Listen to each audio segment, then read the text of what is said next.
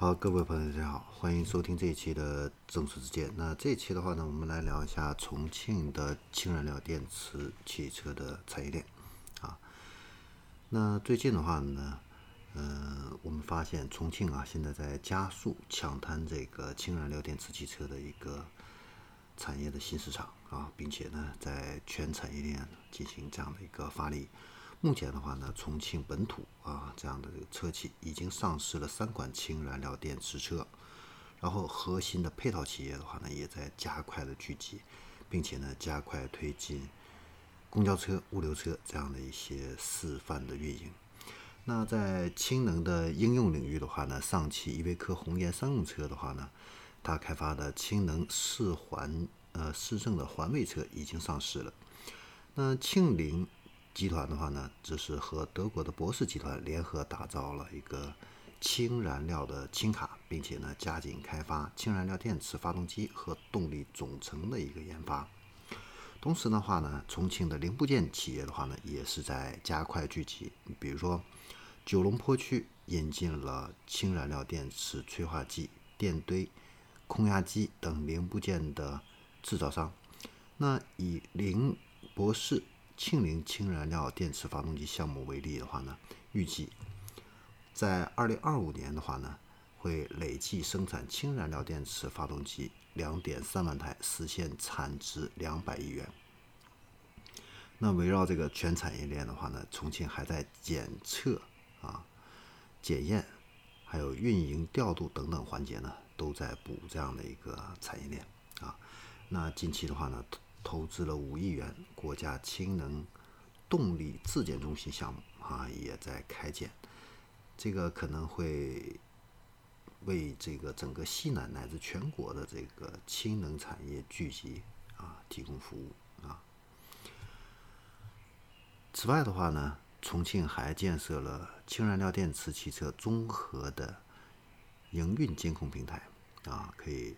及时的进行风险处理，还有一个资源的一个调度，这样子的话呢，又形成了氢能的全产业链数字化的一个管理和服务能力。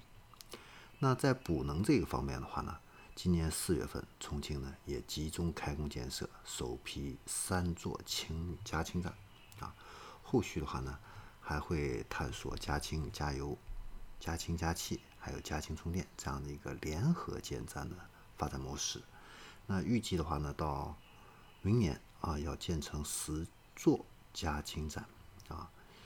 那加氢这个氢燃料电池汽车的话呢，目前应该说是这个发展速度的话呢是在加快的啊。那重庆呢，把握这样的一个先机，在建立这个全产业链的话呢，那对于氢能这方面的一些发展的一些人才的话呢。其实是可以关注重庆这个城市的啊，因为它有这样的一个先发这样的一个优势啊，未来可能会占领全国的这样的一个制高点啊。然后这个经销商伙伴的话呢，也可以去关注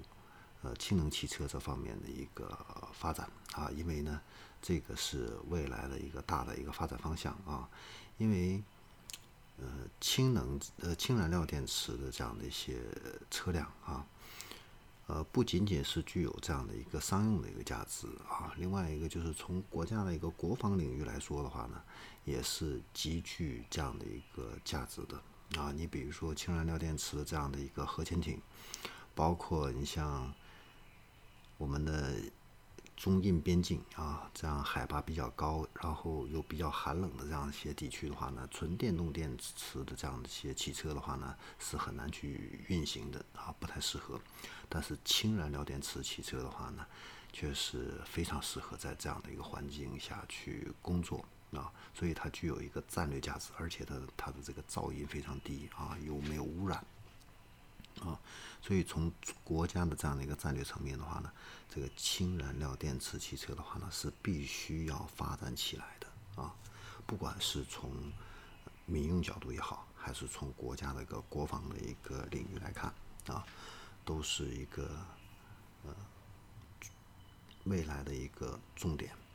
好，那这里是正说之言，我们这一期的话呢，就给大家分享到这里，我们下期再见。